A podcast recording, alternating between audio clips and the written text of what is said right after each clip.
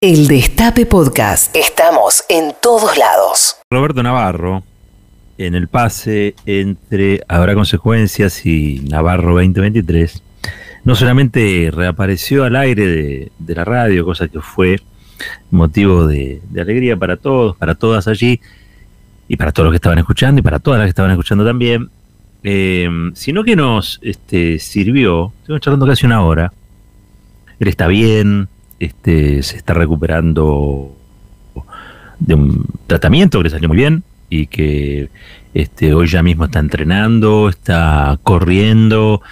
Eh, todo eso lo contó, lo contó al aire. Por las dudas, los que no, no estuvieron ahí a la mañana escuchando, eso les digo, les, cuento de paso, los informo. Roberto está muy bien, eh, ya está em, volviendo a la actividad física, está corriendo, así que está más que bien. Pero ahora, eh, porque lo que él se tomó no son vacaciones, sino que fue motivo de un tratamiento, digamos, él ahora necesita un descanso. Este, para desconectar un poquito. Así que estará volviendo muy probablemente eh, el año entrante, ya estamos a fin de diciembre, quizás haga una aparición antes de, de fin de año, desde ya. Pero bueno, también está trabajando, está trabajando fuertemente en el Destape, en el portal, en, y en lo que va a ser la radio, la propuesta de la radio, el Destape, el año que viene. Bueno, dicho esto, estuvimos hablando eh, durante una hora con, con Ari Nijalat, con Nicolantos, con Fabi Solano, con Pesky también allí. La verdad es que fue muy interesante porque me parece que Roberto irrumpió con una mirada eh, fresca sobre lo ocurrido en este tiempo, que este, a veces cuando uno está en el día a día no contempla por falta de perspectiva. Y sin embargo, el tomar un poquito de distancia hace que las cosas se vean de otro modo, que las cosas sean importantes, se vean de otro modo. Y me di cuenta que, por ejemplo, Navarro vio la elección en Chile y le dio a esa elección en Chile un valor que quizá nosotros, eh, insisto, en la jornada noticiosa tras jornada noticiosa, le damos, pero no vemos cuáles son quizá los detalles de un proceso que hoy Chile está viviendo, que es un proceso muy rico. Yo diría extremadamente rico. Donde aquí llega poca información sobre, por ejemplo, lo que se está discutiendo en la Convención Constituyente. Convención Constituyente presidida por una, por una mapuche. Em, y que marca indudablemente un cambio en la historia de Chile que es radical, en el sentido no de la ruista, radical.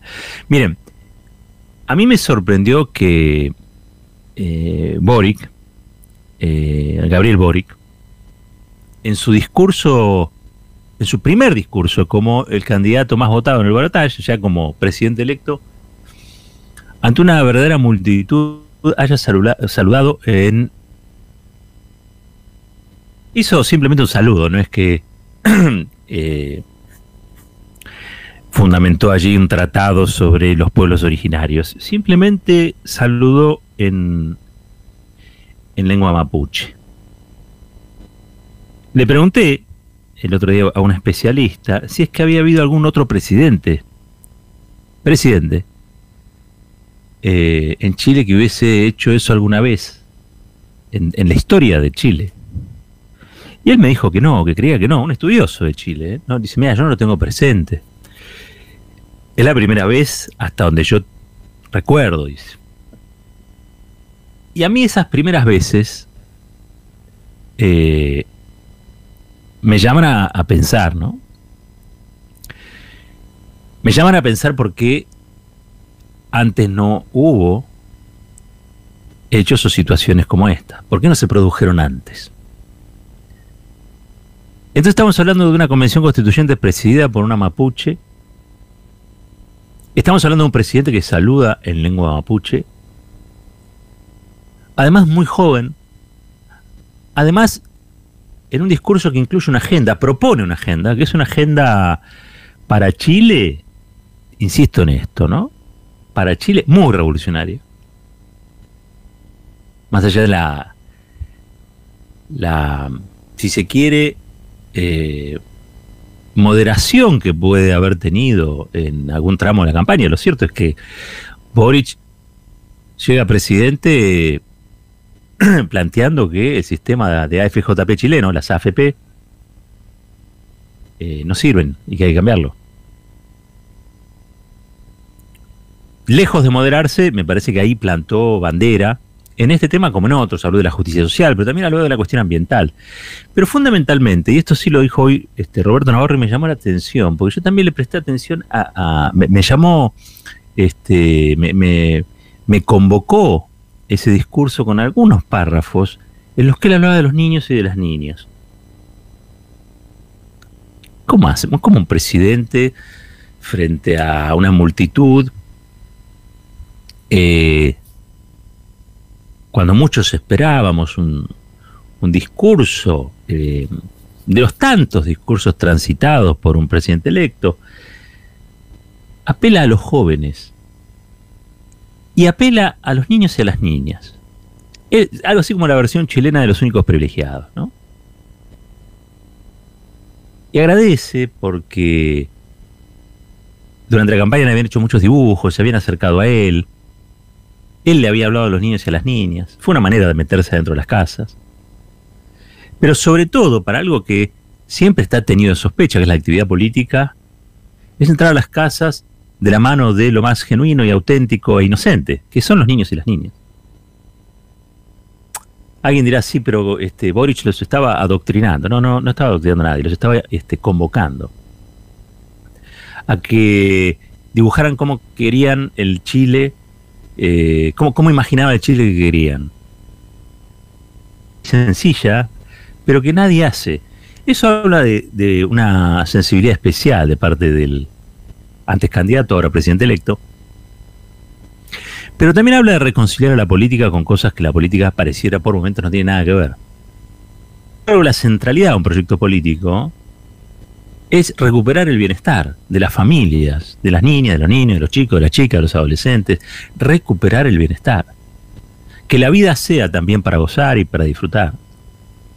Que no sea solamente una, una caravana por el sometimiento o por el dolor. Que sea también una caravana de festejos y celebraciones por la vida misma. ¿Por qué? Porque tenemos tiempo para para disfrutar porque tenemos salarios este, que nos permiten acceder a bienes no suntuarios, no suntuosos ni nada de eso, pero sí que nos aseguran una vida digna, porque tenemos universidades, porque tenemos educación, porque tenemos un transporte accesible que nos lleva para acá y para allá, si queremos ir a visitar unos parientes lejanos.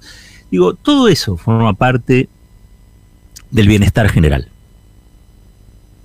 Me pareció, eh, en ese sentido, el discurso de Boris este, eh, realmente atrapante por momentos, con otras sensibilidades, porque también es cierto, digo, Chile y Argentina eh, tienen algunas semejanzas y también tienen muchas diferencias.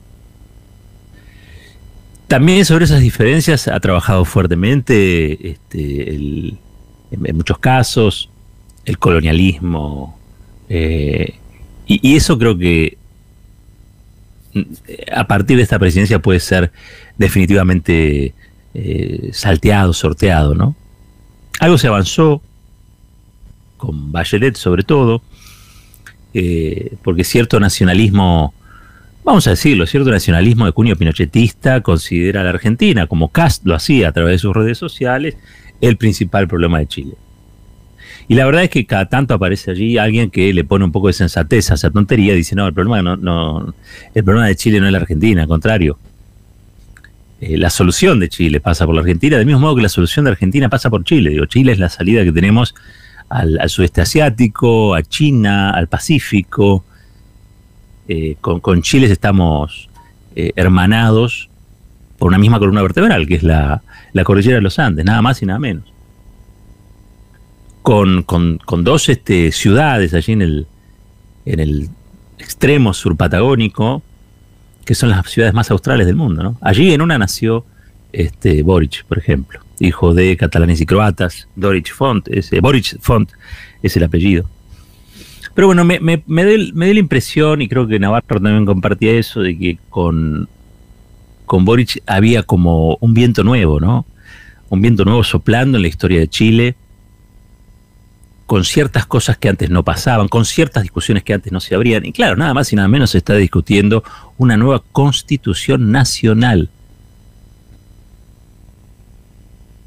Una nueva carta, una nueva carta de convivencia entre chilenos y chilenas que ya no esté regida por la multiculturalidad, por la diversidad, por los derechos. Chile es la primera vez que piensa salir de un estado de subsidiariedad, digamos, es decir, donde lo que piensa, que es un poco lo que siempre propone el FMI, ¿no?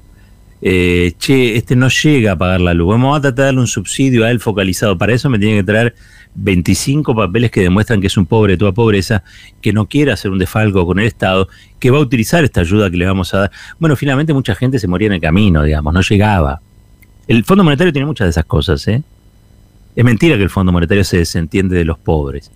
El Fondo Monetario tiene para los pobres y, estimula a los países políticas de beneficencia políticas de focalización de subsidios. La famosa segmentación de subsidios que se está discutiendo acá tiene que ver con eso. Después discutimos si eso es justo, es injusto, es más equitativo, este, es viable o no es viable. Pero es verdad que el Fondo Monetario no es que se desentiende de los pobres. Tiene esa lógica. Esa lógica no es muy peronista, digamos. Esa lógica eh, no es la de un gobierno que asegura derechos. Un gobierno que asegura derechos es un gobierno que eh, primero que nada, concibe esos derechos como universales. O sea, por el solo hecho de vivir en un país tenés acceso a tal o cual cosa, no por tu grado de pobreza.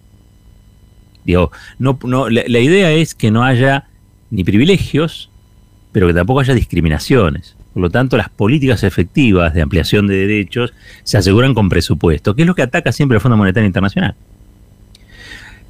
Me estoy metiendo en camisa de once varas, pero seguramente hay algo de todo el proceso chileno que es muy interesante de rescatar, de poner sobre la mesa para, debatir también qué nos pasa a nosotros. Dijo hoy Roberto Navarro y la verdad es que fue una, una verdadera iluminación para esa hora de la mañana porque planteó que al fin de cuentas nuestros políticos representan a la sociedad que tienen y que si tenemos políticos que son este, reformistas pero que no van más allá de eso es porque la sociedad está demasiado conforme o está en una beta conformista y que no pelea o no exige lo suficiente. Él planteó algo así, yo estoy estirándolo en palabras, pero algo por el estilo.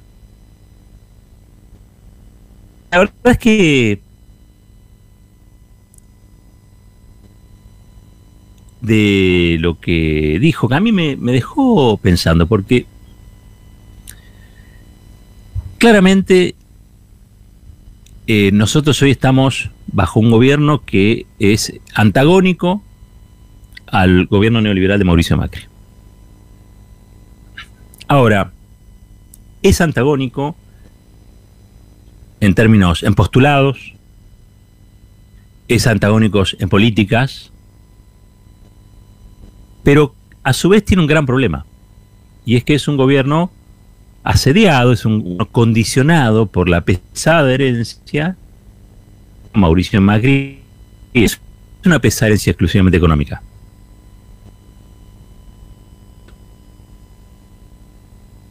La pesada herencia de una correlación de fuerzas hizo con el resultado electoral de 2019. Hoy los grupos concentrados, las corporaciones en la Argentina, tienen más poder que durante el gobierno de Mauricio Macri a pesar de que vos le ganaste la elección. Entonces, la decisión de transformar ese triunfo electoral, el gobierno que dispute día a día, semana a semana, mes a mes, no es porque toda la profundidad que le falta a la democracia es el poder que tienen esas corporaciones. Cuando vos debilites esas corporaciones, va a crecer el poder de la democracia. Esto mismo de democracia es está en la antítesis de la concentración de poder en pocas manos. Ustedes saben, es el gobierno del pueblo, por el pueblo, para el pueblo. No para las corporaciones. Tenemos una Corte Suprema de Justicia que trabaja para las corporaciones. Tenemos un Poder Judicial que en gran cantidad milita para las corporaciones. Tenemos medios de comunicación concentrados que militan para las corporaciones y son parte de esas corporaciones. Tenemos embajadas extranjeras que hacen lobby abierto en la Argentina, cámaras de comercio de los Estados Unidos y otros países que hacen lobby a cielo abierto diciendo esta ley me gusta, esta ley no me gusta, esta ley debe aprobarse, esta ley no debe aprobarse. Todo eso es el asedio y el condicionamiento que sufre el gobierno del frente de todos. Y me parece que no es con reformismo que eso va a cambiar. Y me parece que la famosa correlación de fuerzas a veces muchos y muchas, lo interpretamos como una excusa. Porque saben cómo empezó el cambio en Chile. Por supuesto que hay historia, por supuesto que hay procesos, por supuesto que hay cuestiones generacionales también. Pero hay dos grandes rebeliones en Chile. Pasadas las rebeliones antidictatoriales de la Vicaría de la Solidaridad, las del Frente Patriótico, las del Partido Comunista, las de aquellas que realmente combatieron en las calles a la dictadura chilena. En democracia hubo dos grandes rebeliones que trataron de romper el consenso, la Moncloa que proponía la concertación. Y también el consenso por derecha que proponía el pinochetismo residual que está presente en Piñeira o en Cast. Y fueron dos rebeliones juveniles una, ustedes recordarán, impresionante, que tenía que ver nada menos que con Boric, el actual presidente, con Camila Vallejos, este, que fue una rebelión enorme, producto de la falta de acceso a la educación, una educación solamente para ricos, pero también por el costo del boleto. Gobernaba Bachelet. Después hubo otra que es más reciente, hace unos años, por el costo del, del, boleto del subte. Y también fue una rebelión juvenil. Y esas dos rebeliones cambiaron, desafiaron el orden establecido por el legado pinochetista. Miren que en Chile, a diferencia de lo que ocurrió en la Argentina, no hubo una transición, no hubo madres y abuelas que pudieran orientar al movimiento democrático sino que por el contrario, hubo una especie de transición entre la dictadura y la democracia, donde por mucho tiempo el poder institucional incluso estuvo, estuvo gobernado por el pinochetismo. Había senadores vitalicios, entre ellos el propio Pinochet. No es una democracia vigorosa la chilena, o no lo fue, por lo menos hasta ahora, sino más bien que fue una democracia cautelar, porque el poder real seguía estando en Pinochet, en los carabineros y en las grandes corporaciones y en las multinacionales que operan en Chile. Ese poder sigue estando intacto en lo económico, pero es evidente que el pueblo se ha cargado, se ha terminado de cargar a través de la revuelta y la rebelión, primero juvenil y luego ya masiva, de los últimos dos años, ha corrido los límites de la cultura pinochetista.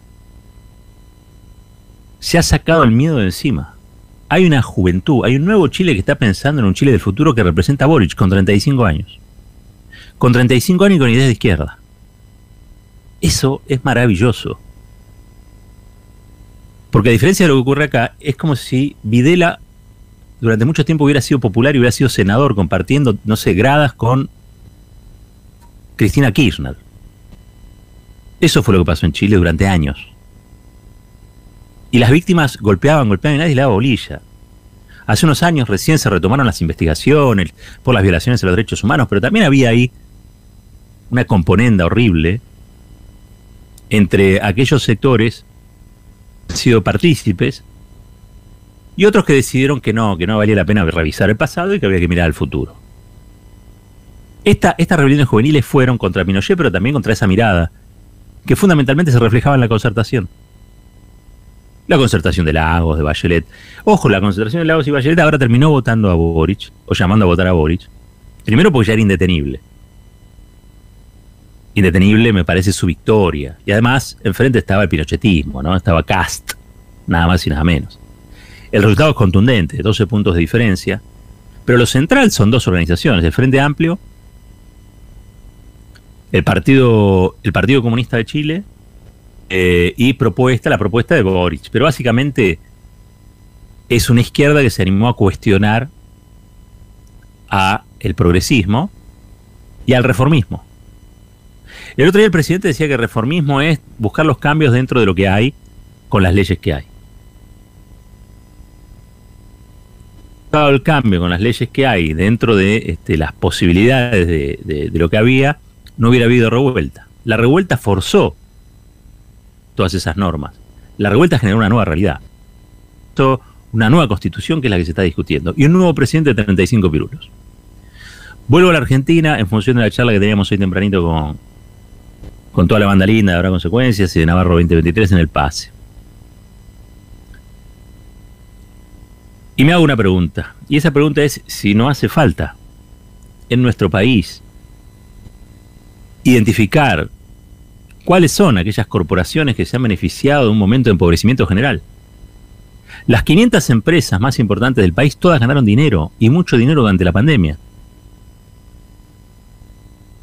Hay 10 millones de pobres en la Argentina, gente a la que hay que ayudar para alimentarla, alimentarla, hay que darle comida, ¿sí?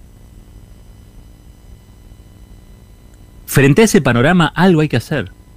No puede ser ni el conformismo ni puede ser el reformismo. El reformismo, ¿saben qué? Peca de lento, peca de lentitud. Tampoco estamos proponiendo la revolución este, eh, jacobina. Pero sí tomar dos o tres ejes, hacer una cadena nacional, convocar a la gente a que sepa cuál es la agenda de gobierno y qué es lo que se pretende cambiar. Y explicar, asumir, que para cambiar ciertas cosas tenés que elegir a quién beneficiar y a quién vas, de algún modo, también a perjudicar. De eso se trata la administración de algo. Quizá la palabra perjudicar sea una palabra que asuste a algunos, qué sé yo. Pero por lo cierto, recortar un privilegio es perjudicar al privilegiado. Lo que vos no puedes hacer es perjudicar a que ya estás perjudicado. Y en la Argentina son millones de personas. Y eso no hace más pobres a los pobres, hace más pobre a la Argentina, también a sus ricos. Lo que pasa es que cada vez que la Argentina es conducida por las ideas que los ricos tienen sobre la Argentina, la Argentina se vuelve más pobre. Porque lo único que se les ocurre es un sistema institucional, político, jurídico, que sea beneficioso para sus intereses. Y deslindan, se deslindan de los otros y de las otras. Si los chilenos pudieron hacer todo lo que hicieron en lo que era el modelo del neoliberalismo salvaje en América, eran Chile y Perú.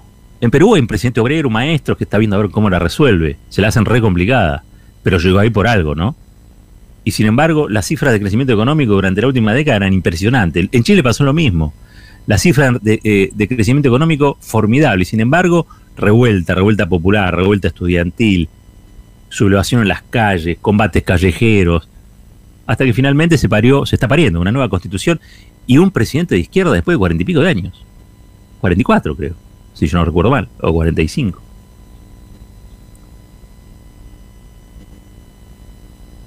Si Chile pudo hacer eso, si Chile, que era el modelo Joe Room del neoliberalismo de la región, pudo demostrar que todo eso era una realidad de cartón, pudo demostrar que los medios mentían, pudo demostrar que los números de la economía no resuelven la vida en sociedad, porque los números de la economía pueden mentir, y que los modelos son con la gente adentro. Los modelos exitosos son cuando la gente crece, cuando tiene eso que Boric dijo y nosotros tenemos que volver a hablar. Tiene bienestar. Tiene bienestar. No sabemos cuánto va a ser nuestra el tiempo que va a durar nuestra aventura en el mundo. Lo que no dice en ningún lugar es que venimos a sufrir.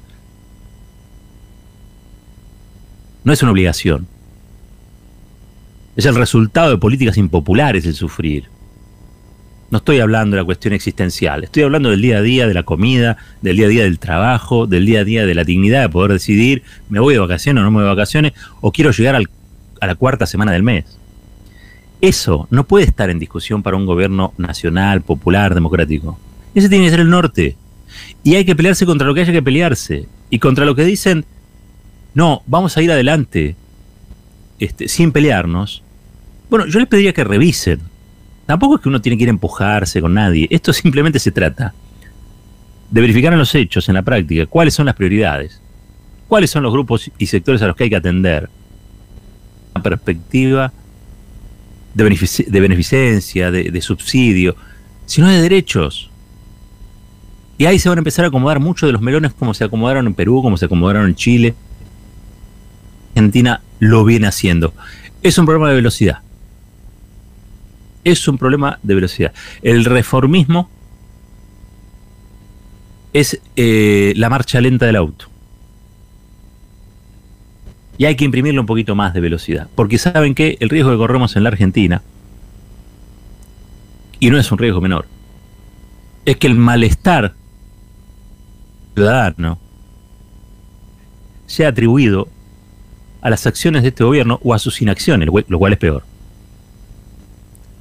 Precisamente este gobierno que viene tratando de arreglar todo aquello que desarregló, todo aquello que desordenó, todo aquello que rompió Mauricio Macri, pandemia del COVID después. Sería muy injusto con este gobierno. Pero también es cierto que cada uno cuál es su destino. Y el destino de Alberto Fernández, de Cristina Fernández, el destino del gobierno del Frente de Todos, adentro, y nosotras adentro, es acompañar esta oleada que nace en Perú, que nace en Chile, que se da nuevamente en Bolivia a partir de la derrota de Áñez. El año que viene se vea revitalizada con el triunfo de Lula en Brasil. Habiendo hecho punta, no nos podemos quedar atrás. Esto es Fuerte al Medio. Nos tienen miedo porque no tenemos miedo. Nos El Destape Podcast. Estamos en todos lados. El Destape Podcast.